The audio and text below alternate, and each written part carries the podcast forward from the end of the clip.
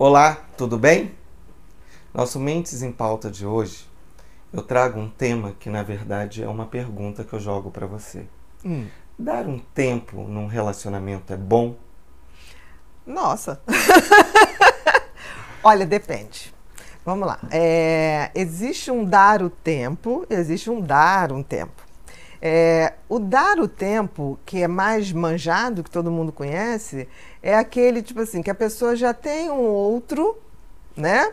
É, um outro relacionamento engatilhado ou querendo Aqui, e dá o tempo para desmanchar. Como se fosse assim: ah, vamos dar um tempo, mas a pessoa já está desmanchando.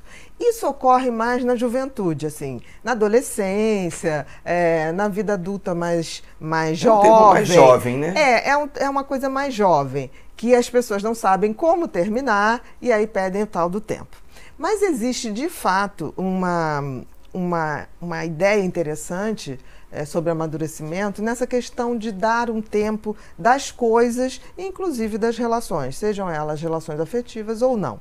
O que, que acontece? O dar o tempo é, que deve ser de uma coisa amadurecida, é aquela coisa que acaba confirmando a coisa da física, do tempo e espaço. O que, que significa isso? O tempo e espaço é um contínuo. Então, se eu dou um tempo, eu estou não só me afastando temporariamente da pessoa, mas fisicamente da pessoa também. Concorda? Concordo. Então, eu estou me afastando para que eu possa ver a minha vida com aquela pessoa de longe. É como se eu eh, me tornasse um crítico isento do meu componente afetivo mais forte. Então, eu começo a dar uma, uma visão do que, que aquela relação de fato me traz, do que, que eu tenho de bom, do que, que eu estou errando naquela relação, do que, que o outro está me dando e eu não estou sendo generosa em receber, do que, que o outro não está me dando e eu estou precisando. Então, acho que é um momento de reflexão muito bacana.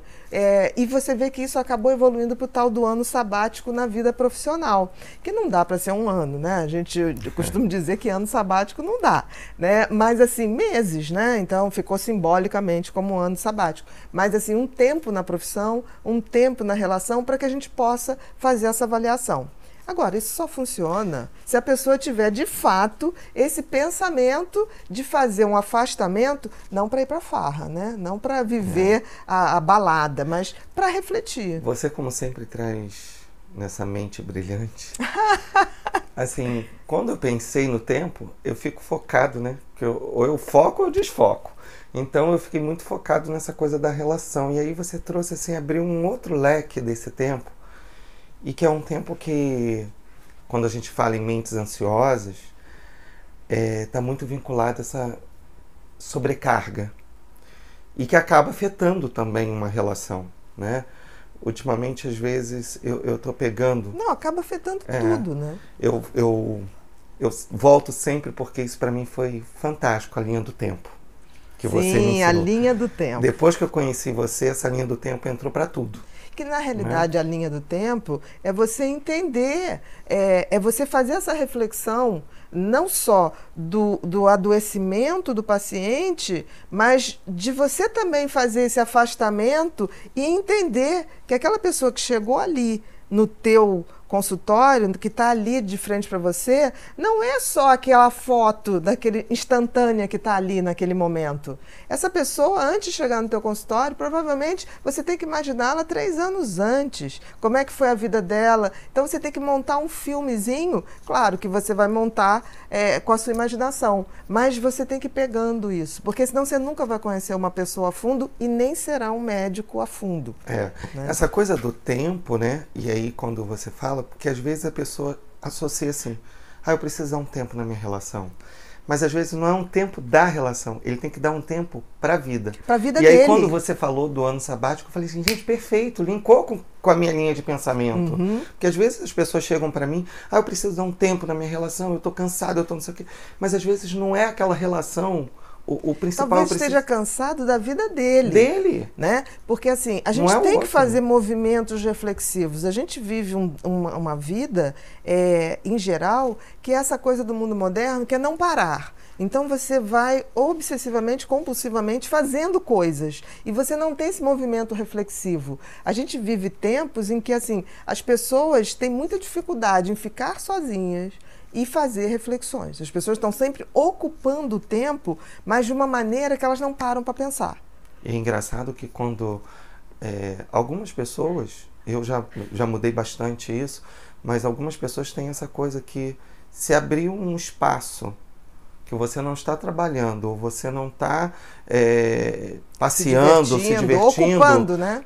Ah, eu estou deprimindo. Sim, com certeza. E não tem nada tem uma angústia. Uma angústia porque você está parado. Porque, porque tá... a pessoa não está fazendo. Não está fazendo. E isso é um sinal de que, tipo assim, existe muito pouco preenchimento daquela pessoa com a essência dela. Então, cada vez ela está mais distante do que ela é. Porque uma pessoa que tem contato com a sua essência, ela nunca está sozinha. É verdade. Outra coisa que você fala sempre, eu acho isso fantástico. E a gente está muito no, no período do Mentes que Amam Demais.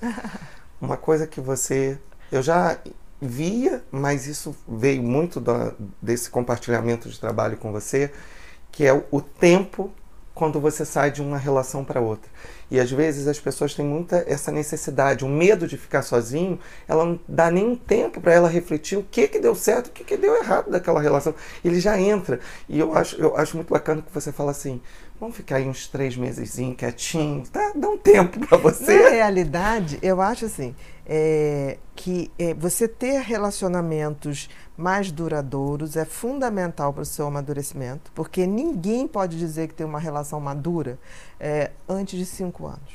Não existe isso. Não dá tempo para conhecer. Você pode estar tá num processo de conhecimento. Ainda mais numa vida que as pessoas trabalham, viajam o tempo todo, não existe isso. E, e o que eu noto é que as pessoas, as, as relações que contribuem para o amadurecimento pessoal estão cada vez mais escassas, porque as pessoas têm relacionamentos muito curtos ou nem têm, né? Dentro desse contexto, é, e cada vez as pessoas estão mais seletivas, né? Para relacionar tem que ser isso, tem que ser aquilo, tem que ser aquilo, quando na realidade você tem que estar predisposto a esse amadurecimento, que é você lidar com o que tem de melhor do outro, o que tem de pior também, e crescer junto nesse processo.